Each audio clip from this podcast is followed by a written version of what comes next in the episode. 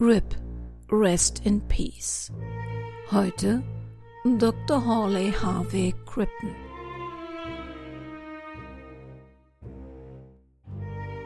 Aus der Reihe Wahre Verbrechen der Vergangenheit. True Crime History. Erkennungsmusik Stephen Ross, Hamilton, New Zealand. Und die Musik aus der Zeit von Professor Derek B. Scott, University of Leeds.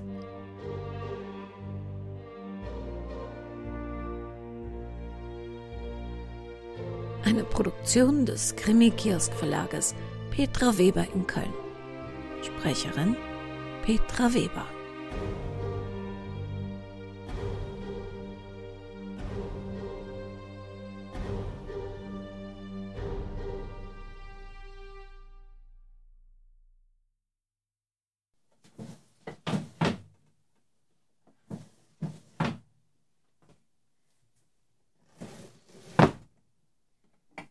Suchen Sie? Ach, Frau Klammer, wieso glauben Sie eigentlich immer, dass ich was suche? Vielleicht, weil es so ist? Ihre Brille liegt übrigens in der Küche neben der Kaffeemaschine.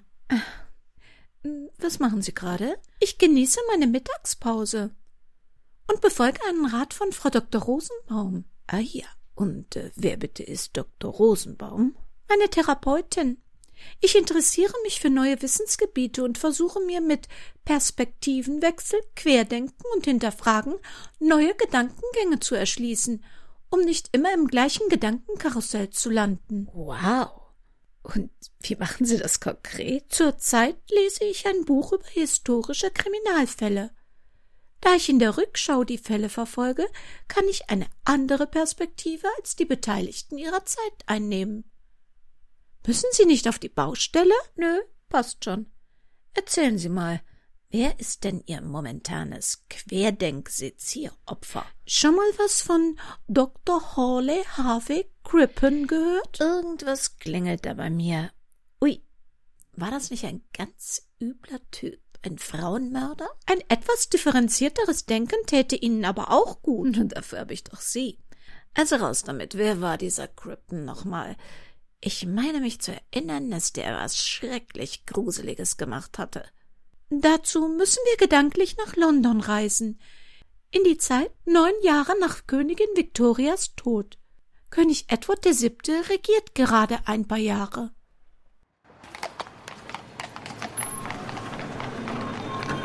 Die Briten sehen positiv in die Zukunft. Menschen, Pferdekutschen und sogar Autos bevölkern schon die Straßen. Und darunter rattern die Züge der Untergrundbahn. Seit kurzem nicht mehr nur dampfbetrieben, sondern ganz modern elektrisch. Das Leben in London ist laut, fuselig und optimistisch.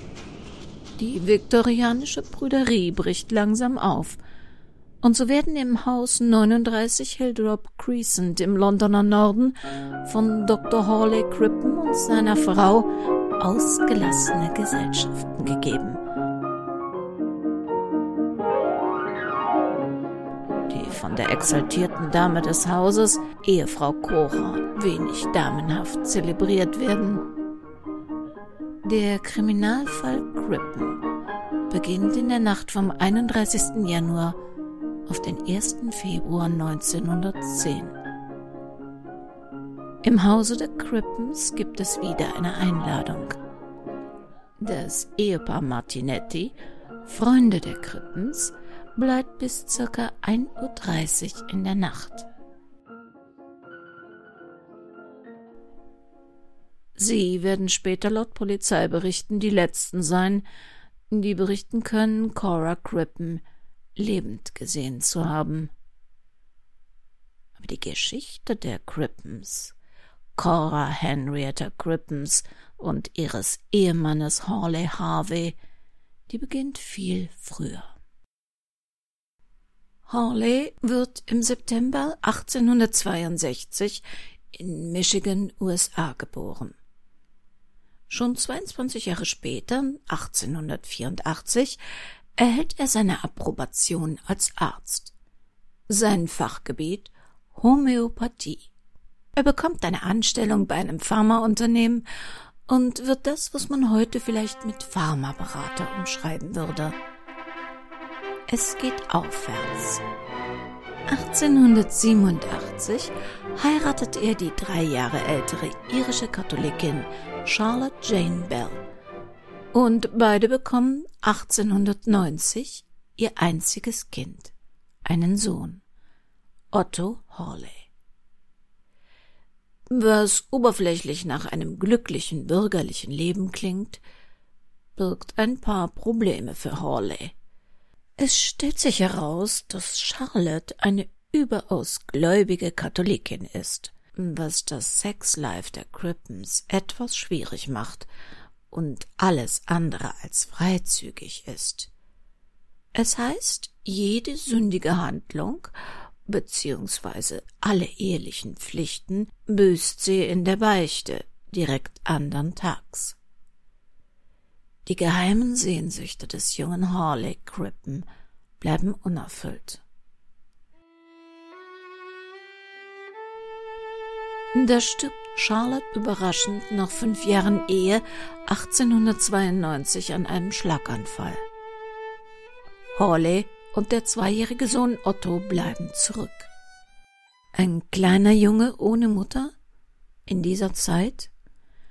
Hawley beschließt, Otto in die Hände seiner Eltern nach Kalifornien zu geben, während er eine Praxis für Homöopathie in New York eröffnet. Und da lernt Crippen ein Bühnengirl kennen, das von einer Sängerin-Karriere in der New Yorker Music Hall träumt. Kunigunde Makamotzki. Wenig talentiert, dafür umso ambitionierter. Kunigunde begreift, dass ihr Name einer Karriere im Weg steht. Schnell nennt sie sich Corinne Cora Turner und auf der Bühne ganz glamourös Belle Elmore. Holly Crippen ist nicht gerade ein Frauentyp. Nur etwa 1,60 Meter hoch, mit lichtem Haar, das nur am Schnurrbart üppig wächst und runder Nickelbrille vor seinen graublauen Augen, sind es wohl mehr seine Praxis und sein Doktortitel, die ihm in Coras Augen enorme Attraktivität verleihen. Das deutsch-polnische Mädchen ist vierzehn Jahre jünger als Crippen und verdreht dem Mann völlig den Kopf. Erotisch ist Cora das komplette Gegenteil von Crippens erster Frau Charlotte. Sie ist freizügig und macht aus ihren Affären noch kein Geheimnis. So fühlt sich Crippen nicht als einziger von der ungehemmten Frau überaus angezogen. 1894 heiratet er sie sogar. Und Cora treibt Krippen an, Geld zu verdienen. Ihre Gesangskarriere braucht finanzielle Unterstützung. Ja, viel finanzielle Unterstützung. Und so geht Dr. Crippen 1897 nach England, nach London, wo er nicht als Arzt praktizieren darf, weil seine amerikanische Ausbildung nicht anerkannt wird. Cora bleibt noch ein Weilchen in New York bevor sie ihrem Mann nach London folgt. Sie nutzt ihre Zeit in New York für Affären, deren Hauptziel immer die Förderung ihrer Bühnenkarriere ist. Und während Cora sich köstlich in New York amüsiert, vertreibt Dr. Crippen in London medizinische Mittelchen mit sehr zweifelhafter Wirkung. Einer seiner Geschäftspartner wird später sagen, Hawley Crippen sei der intelligenteste Mensch, den er je kennengelernt habe. 1898 verliert Crippen auch seinen Job als Vertreter, weil er alle Zeit und Mittel nur in die Karriere seiner Frau und möchte gern Sängerin Belle Elmore steckt. Das Geld der Crippens wird knapp. Eine neue Anstellung bei einer Konkurrenzfirma seines bisherigen Arbeitgebers endet schon nach neun Monaten mit dem Konkurs der Firma. Da entwickelt Hawley ein Nervenwässerchen, in der Hoffnung, es möge Geld in die Kassen bringen, aber es verkauft sich gar nicht gut. Und immer wieder versucht Cora als Belle Elmore nun in London ihr Sangesglück in der Music Hall. Mit wenig Erfolg. Ihr Frust führt zu Gewichtszunahme, was ihr den Namen des Brooklyner Fleischklöpschen einbringt. Und schließlich werden ihre Bühnenauftritte von Pfiffen und Buhrufen erstickt, bis sie ins Büro der Music Hall verbannt wird, wo sie weiterhin den Kontakt und die Nähe von Künstlern sucht. Dr. Crippen selbst nimmt schließlich eine Stelle als Manager in einem Institut für Gehörlose an, wo er 1903 die junge Stenotypistin Ethel Leneve kennenlernt. Der erotischen Zweisamkeit der Crippens tut der Geldmangel gar nicht gut. Coras Appetit auf andere, jüngere Männer nimmt zu, während ihr eigener nur sehr wenig an Zuwendung von ihr bekommt. 1905, es geht den Crippens inzwischen finanziell etwas besser, ziehen sie in das Haus 39 Hilldrop Crescent.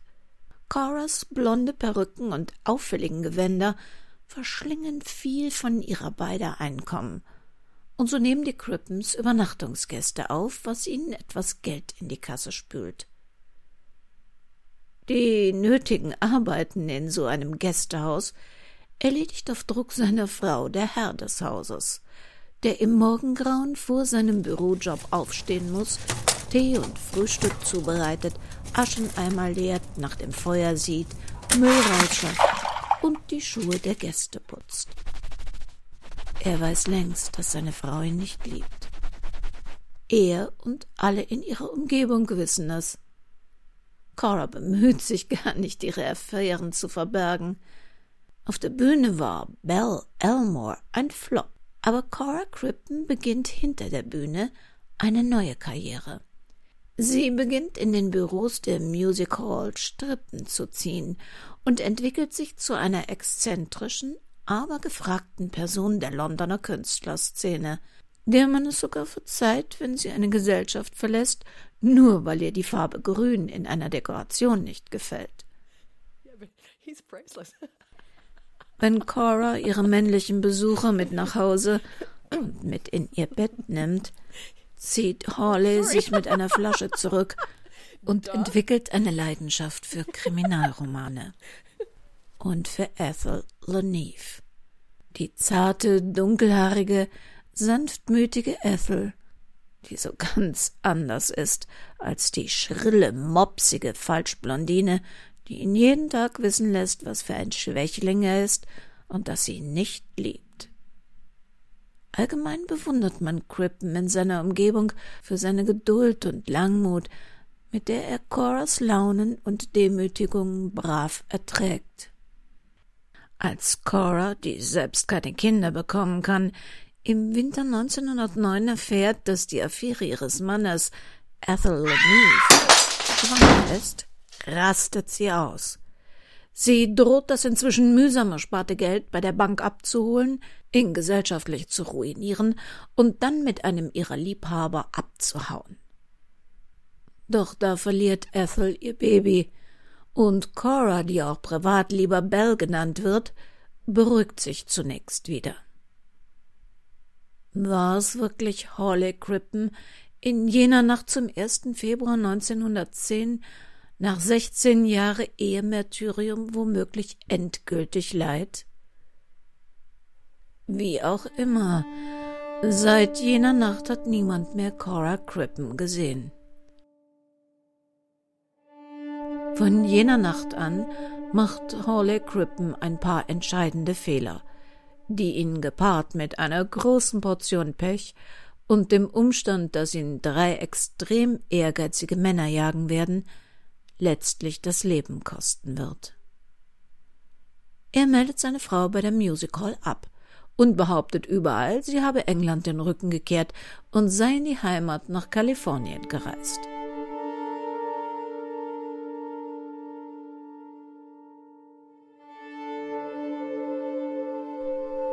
Seine geliebte Ethel Leneve zieht zu ihm in sein Haus. Freunde, Nachbarn und Bekannte bemerken, dass sie Coras Schmuck und Pelze trägt. Erste Verdächtigungen einer Freundin Coras, der rumänischen Bodybuilderin Vulcana, führen die Polizei zu Crippen, der angibt, seine zweite Frau Cora wäre in Kalifornien erkrankt und sei letztlich dort gestorben und feuerbestattet worden. Vielleicht wäre der Fall damit für die Polizei erledigt gewesen. Doch eine andere amerikanische Freundin Coras, eine bekannte Bühnenschönheit ihrer Zeit, Lil Hawthorne und ihr Mann John Nash, sind persönliche Freunde von Scotland Yard Superintendent Frank Frost. Sie bitten am 30. Juni 1910 Frost, sich darum zu kümmern, denn sie hatten herausgefunden, dass Cora Crippen nicht in Kalifornien gestorben war, und sie konnten das beweisen. Frost setzt seinen besten und erfahrensten Mann darauf an und beauftragt ihn, noch einmal Crippen zu befragen. Walter Dew, der prädestiniert dafür war, Dr. Crippen auf den Fersen zu bleiben und Ungereimtheiten aufzudecken. Walter Dew war der Kriminalbeamte, dem seinerzeit Jack the Ripper entkommen war. Etwas, das dem ehrgeizigen Chief Inspector auf keinen Fall noch einmal passieren sollte. Und tatsächlich, am 8. Juli 1910 sucht er Dr. Crippen auf. Holly Crippen gibt sofort zu, dass er die Geschichte erfunden hat. In der Nacht vom 1. Februar habe es einen heftigen Streit gegeben.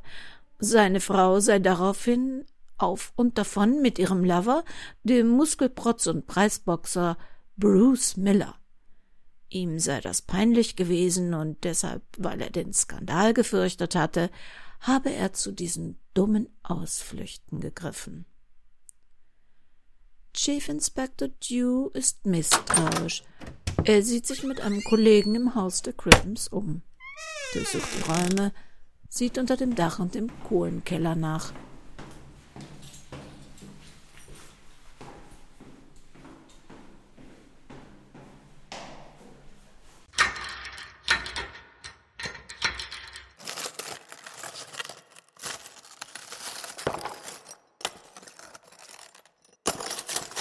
Sie finden nichts Auffälliges.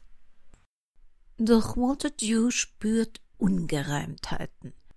Am 11. Juli 1910, einem heißen Sommertag, sucht er deshalb Krippens Büro auf und erfährt, dass dieser überstürzt abgereist ist und seine Angestellten mit der Abwicklung seiner Angelegenheiten beauftragt hat.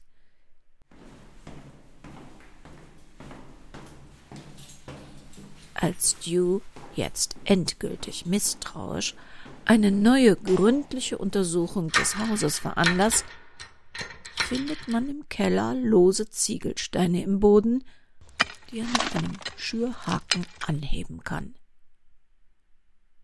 Hier wurde am Boden gearbeitet. Kalk war darauf geschüttet worden. Dew lässt den Boden aufreißen beißender Geruch breitet sich aus.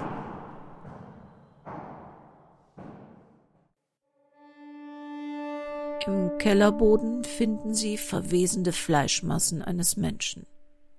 Ohne Kopf, ohne Gliedmaßen, ohne Knochen.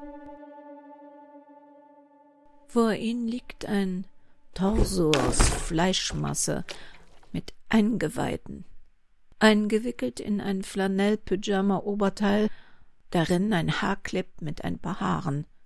Am Unterbauch ist eine große Narbe zu erkennen. Eine Narbe, wie sie auch Cora Crippen hatte. Das ruft einen weiteren, ehrgeizigen Mann auf den Plan, den charismatischen Pathologen Dr. Bernard Spilsbury.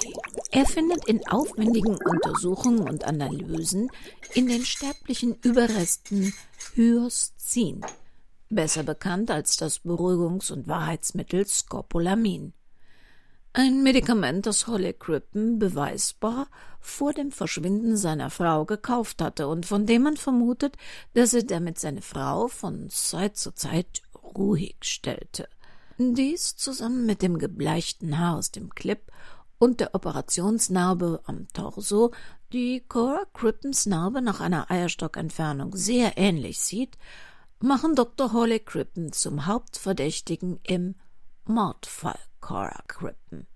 250 Pfund werden zur Ergreifung von ihm und seiner geliebten Ethel Neve ausgesetzt. Eine internationale Fahndung, angeheizt durch die Presse, beginnt. Hawley Crippen hatte geahnt, dass Dew sich nicht so schnell zufrieden geben würde. In Panik hatten er und Ethel Neve die Fähre nach Höck von Holland genommen. An Bord, so argumentiert später die Anklage vor Gericht, entledigt er sich des Kopfes und der Arme von Cora, indem er sie einfach über Bord wirft. Ein Verbrennen im Kamin war wegen der übermächtigen Geruchsentwicklung nicht in Frage gekommen. In Brüssel angekommen, liest Crippen in einer Zeitung von dem Leichenfund in seinem Keller. Verkleidet, er ohne Brille und Lenive als 16-jähriger Junge, buchen sie in Antwerpen als John Philo Robinson und Sohn eine Schiffspassage nach Quebec. Mit dem Canadian Pacific Steamer SS Montrose legen sie am 20. Juli 1910 ab. An Bord fühlen beide sich erleichtert und vor allem sicher. Sie genießen das Unterhaltungsprogramm, das in der Salonklasse angeboten wird.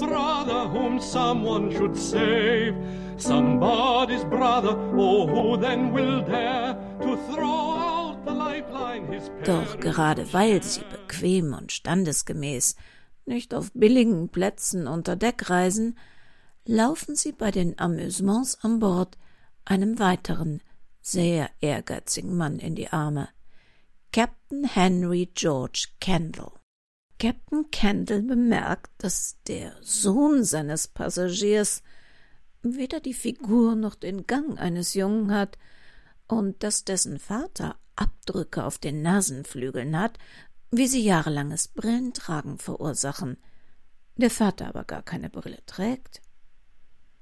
Er wird misstrauisch und vermutet, dass seine Passagiere der gesuchte Mörder und seine Geliebte sind. Um seinen Verdacht abzusichern, beauftragt er einen Funker, ein Telegramm an Scotland Yard zu senden, während er heimlich das seltsame Pärchen weiter beobachtet. Als Dew das Telegramm erhält, ist er fest davon überzeugt, dass es sich um die flüchtigen Crippen und Leneve handelt. Der Mitarbeiter eines Reisebüros identifiziert Dr. Crippen als Bucher der Schiffstickets. Dew bricht sofort nach Liverpool auf und nimmt am 23. Juli den White Star Liner SS Laurentic, der schneller als die Montrose ist und sie auf See überholt.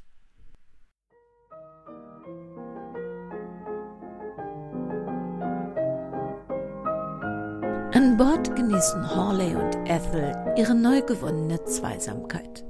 The preacher in the village church one Sunday morning said, The organist is ill today, will someone play instead? An anxious look crept o'er the face of Was Sie nicht ahnen, Captain Candle beobachtet sie und schreibt minutiöse Berichte. Alles, was sie tun, wird täglich per Funk an Scotland Yard weitergegeben aber nicht nur an den Yard. Genüsslich berichten auch sämtliche Zeitungen täglich wie in einem Fortsetzungsroman über die beiden Ahnungslosen, die mit einem zweiten Schiff vom Chief Inspector gejagt werden. In einer Zeit ohne Internet, Twitter oder WhatsApp nehmen weite Teile der Welt am Bordleben der beiden teil und fiebern ihrer Verhaftung durch Walter Dew entgegen.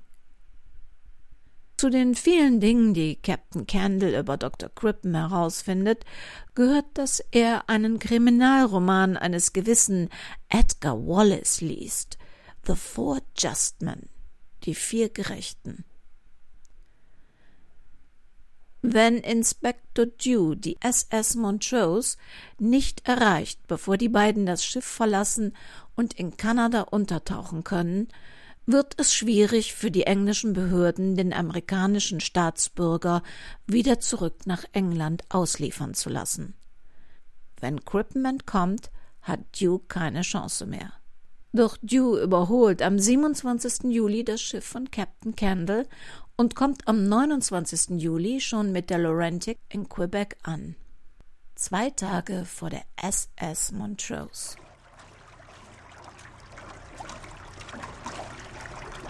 Als Lotse verkleidet in Begleitung kanadischer Polizei fährt Adam Montrose mit einem Lotsenboot entgegen.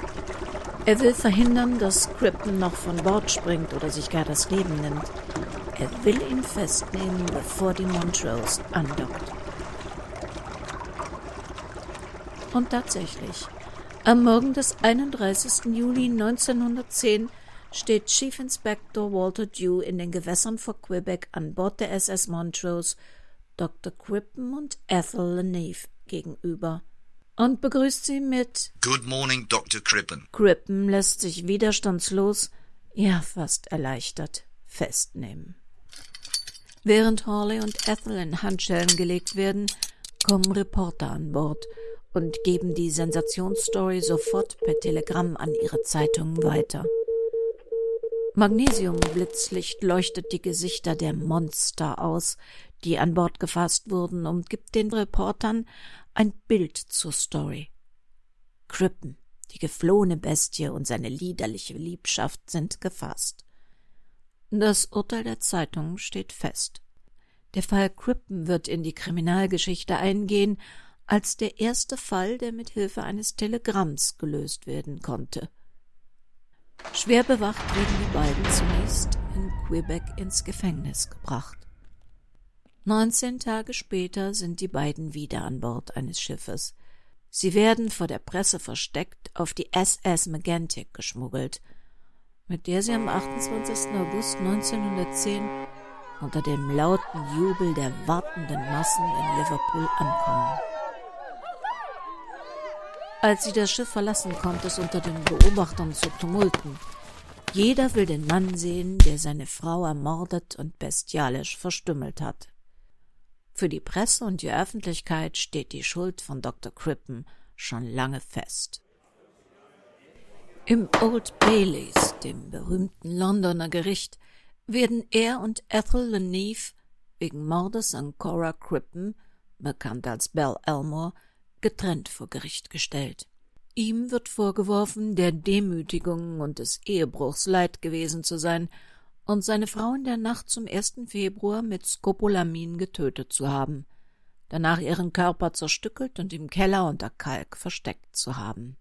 Die nicht gefundenen Körperteile sollen von Bord bei der Fährüberfahrt entsorgt worden sein.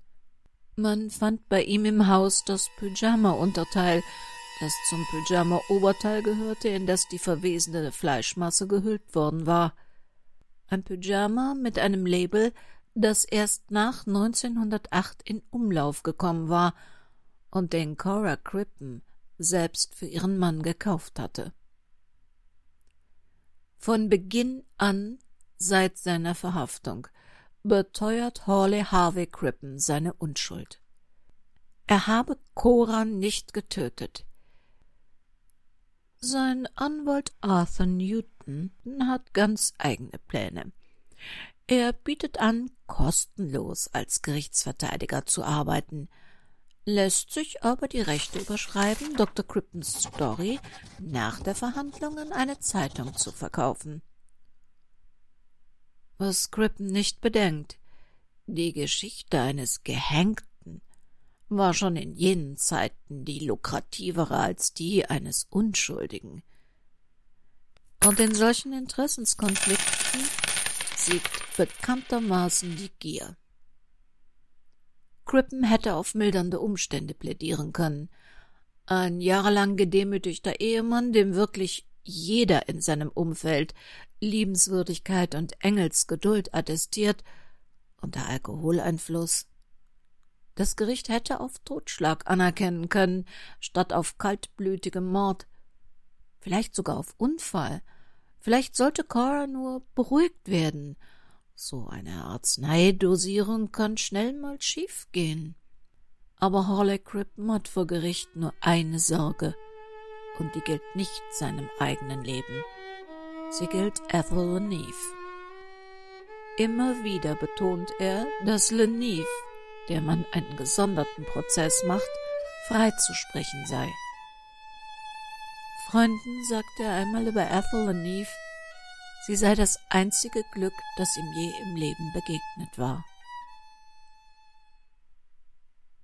Währenddessen lässt Ethel Leneve sich aus finanzieller Not auf ein sehr bizarres Arrangement mit einer Zeitung ein. Vor der Verhandlung verkleidet sie sich noch einmal wie an Bord der Montrose und lässt sich wie in einer Freakshow fotografieren. Sie hat keine Wahl, dafür aber die besseren Anwälte als der Mann, den sie liebt. Der Prozess gegen Dr. Hawley Harvey Crippen geht vom 18. bis 22. Oktober 1910. Im Gerichtssaal sitzt viel Prominenz. Mit dabei unter anderem der Journalist und Autor Edgar Wallace und Arthur Conan Doyle. Während dieser Tage beteuert Dr. Hawley Harvey Crippen immer wieder bis zum Ende Not guilty. Das Gericht braucht nur 27 Minuten, um vom Gegenteil überzeugt zu sein. Es hält Dr. Crippen des Mordes an seiner Frau für schuldig und verurteilt ihn zum Tod durch Erhängen. Drei Tage später, am 25. Oktober, erwirken Ethel Leneves Anwälte einen Freispruch. Mittwoch, 23. November 1910, 9 Uhr. Im Pentonville-Gefängnis wird Dr. Hawley Harvey Crippen von seinen Henkern John Ellis und William Willis gehängt. Nur eine Meile, sechs Minuten Fußweg von seinem Haus 39 Hilldrop Crescent entfernt. Harvey Crippen wird auf dem Gefängnisgelände beerdigt. Man erfüllt ihm seinen Wunsch und legt ihm ein Foto von Ethel mit in den Sarg. Ein Rosenstrauch wächst auf seinem Grab. Der Tag, an dem Hawley sein Leben verliert, ist der Tag, an dem Ethel das Land verlässt, um in Toronto unter anderem Namen ein neues Leben zu beginnen. Der Tag, an dem Dr. Crippen stirbt, ist aber auch der Tag für ein Riesengeschäft der Evening Times. Sie druckt exklusiv Dr. Crippens Geständnis und verzehnfacht ihre verkaufte Auflage von normalerweise 100.000 auf mehr als eine Million verkaufte Exemplare. Zum Geständnis druckt sie eine Einleitung ihres Redakteurs, des Buchautors Edgar Wallace, der nicht müde wird zu beteuern, dass man solch ein Geständnis natürlich nur nach sorgfältiger Prüfung auf Echtheit drucke und der Zeitung dieser unanfechtbare Echtheitsnachweis natürlich vorläge. Das Geständnis eines Mannes, der bis zu seinem Tod seine Unschuld beteuerte, obwohl es ihn das Leben kostete? Was wurde aus ihnen allen? Arthur Newton wurde wegen Betruges verurteilt und kam für drei Jahre ins Gefängnis.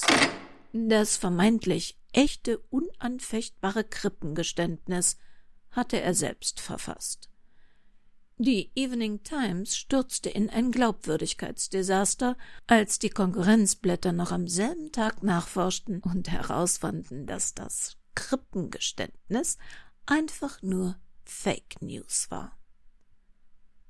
Captain Henry George Kendall bekam die ausgesetzte Belohnung, einen von Winston Churchill unterschriebenen Scheck über 250 Pfund, den er nie einlöste, sondern rahmte und in die Kapitänskajüte seines neuen Schiffs RMS Empress of Ireland aufhing. Jahre nach der Krippenjagd sank im Nebel die Empress of Ireland und wurde zur kanadischen Titanic. 1477 Menschen gingen über Bord, 1012 von ihnen starben. Der Scheck ging mit ihnen unter. ausgerechnet an jener Stelle auf dem St. Lawrence River, wo einst Walter Dew an Bord kam, um Dr. Crippen zu verhaften. Kendall überlebte und stirbt nach einer glanzvollen Marinekarriere 1965 in einem englischen Altenheim, 91-jährig. Chief Inspector Walter Dew, zu enormer Berühmtheit gelangt, ging zwei Jahre nach Crippens Verhaftung offiziell in Rente, arbeitete aber weiter als Geheimagent für Scotland Yard. Zuvor erwirtschaftete er sich stattliche Beträge aus Prozessen und Vergleichen mit Zeitungen, die er mit Verleumdungsklagen überzog, wegen deren Berichterstattung über ihn während der Ermittlungen im Fall Crippen. Was ihn aber nicht daran hinderte, in den folgenden Jahren als Berater und Kriminalexperte für diese Zeitungen zu fungieren, die seine Kommentare dann zu aktuellen Verbrechen druckten. So war er auch bei dem mysteriösen Verschwinden Agatha Christie's 1926 involviert. 1938 schrieb er seine Memoiren unter dem Titel Ich fasste Dr. Crippen und nahm es dabei, wie er selbst einräumte, mit den Fakten nicht so genau. Er starb 64-jährig am 16. Dezember 1947. Der Pathologe Dr. Bernard Spilsbury ging mit seiner Analyse des im Krippenkeller gefundenen Gewebes als Begründer der modernen Rechtsmedizin in die Kriminalgeschichte ein und war in seiner Karriere noch einige Male bewundert, aber nicht unumstritten, an spektakulären Kriminalprozessen beteiligt. Nach schweren Schicksalsschlägen innerhalb seiner Familie beging er nur einen Tag nach Walter Dews Tod im Alter von 70 Jahren in seinem Londoner Universitätslabor Selbstmord. Und was wurde aus Ethel Neve? Sie kam bereits 1916 unter anderem Namen zurück nach England, um ihre sterbende Schwester zu pflegen und arbeitete unerkannt in einem Möbelhaus am Trafalgar Square, wo sie Stanley Smith kennenlernte, heiratete und mit ihm nach East Croydon, einem Londoner Vorort, zog. Smith, so heißt es, sah Hawley Harvey Crippen zum Verwechseln ähnlich. Sie lebt unerkannt nach dem Tod ihres Mannes in Croydon weiter, bis sie 1954 mit der englischen Autorin Ursula Bloom Kontakt aufnimmt, die die fiktionale Geschichte Das Mädchen, das Crippen liebte, in einer Sonntagsbeilage veröffentlicht hatte. Ethel war sogar mit einem Treffen einverstanden. Als Ursula Bloom die zierliche, immer noch hübsche 71-Jährige fragte, ob sie Krippen heiraten würde, wenn er auf wundersame Weise wieder auftauchen könnte, antwortete Ethel ohne zu zögern. Ja, das würde ich. Sie hat sich weder davor noch danach je wieder zum Fall Crippen geäußert. 1967 stirbt sie im Alter von 84 Jahren nach einem Herzinfarkt. Nur schade, dass wir wohl nie erfahren werden, was aus Cora Crippen wurde. Hä? Ist das nicht klar? Sie glauben doch nicht ernsthaft, dass Hawley seine Frau vergiftet hat und dann völlig sinnfrei zersägt und ausnimmt, um ein halbes Jahr später Kopf und Arme mitten im Hochsommer durch England zu schleppen? Die hätten den mit dem Gestank gar nicht auf die Fähre gelassen. Es wäre doch viel einfacher gewesen, einfach nur die Vergiftung irgendwie zu erklären. Zum Beispiel, Cora hat selbst zu viel von dem Skopolamin genommen, um sich zu beruhigen. Und ruckzuck hätten er und Ethel ein schönes Leben gehabt. Ganz ohne den Stress mit Leichenteilen. Sie glauben nicht, dass Crippen? Aber nein! wenn man sie vor Coras Verschwinden gefragt hätte, wem von beiden sie einen Mord zutrauen. Na? Ja, aber Cora ist das Opfer, nicht die Täterin. Also wenn sie da mal nicht auf dem Holzweg sind.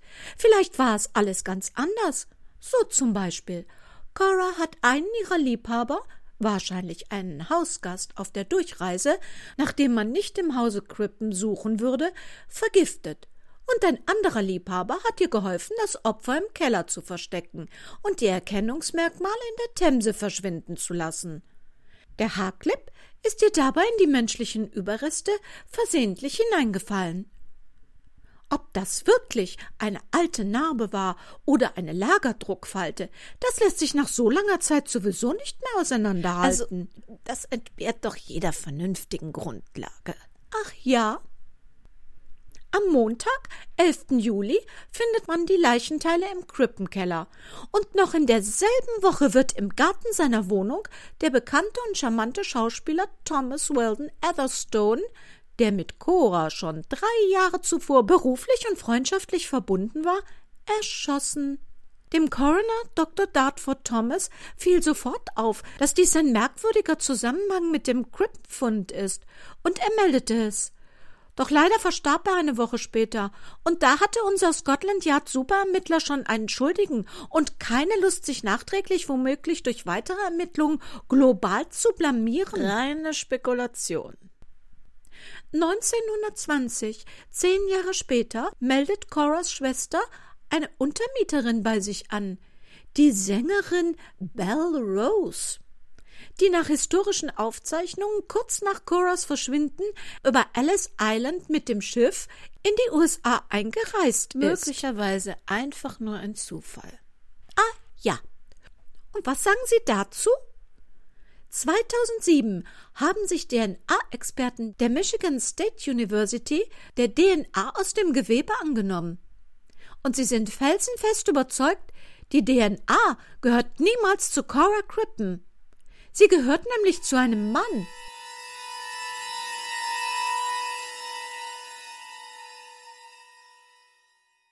Und das war sie schon, unsere Sendung über Dr. Crippen. Wenn Sie gerne mehr Details zum Fall Crippen lesen möchten, wir haben eine Liste zusammengestellt mit allen Quellen, derer wir uns bedient haben. Sie finden sie auf www.krimikiosk.de. Wir werden einen Hinweis auch in den Informationen zu dieser Sendung geben, wie Sie zu dieser Seite finden. Sie können ins Suchfeld aber auch einfach RIP Crippen eingeben und dann landen Sie auf der entsprechenden Seite. Sofern Sie gerne mehr von der viktorianischen Musik hören möchten, die Professor Scott freundlicherweise zum kostenlosen Download zur Verfügung stellt, auch diesen Link finden Sie auf dieser Seite. Wir hören uns im nächsten Monat wieder am 1. Juni. Und dann wird es um ganz andere Verbrechen gehen. Also, passen Sie gut auf sich auf. Man kann nicht nur Opfer eines Verbrechens werden, man kann unter Umständen auch Opfer der Justiz oder der Medien sein.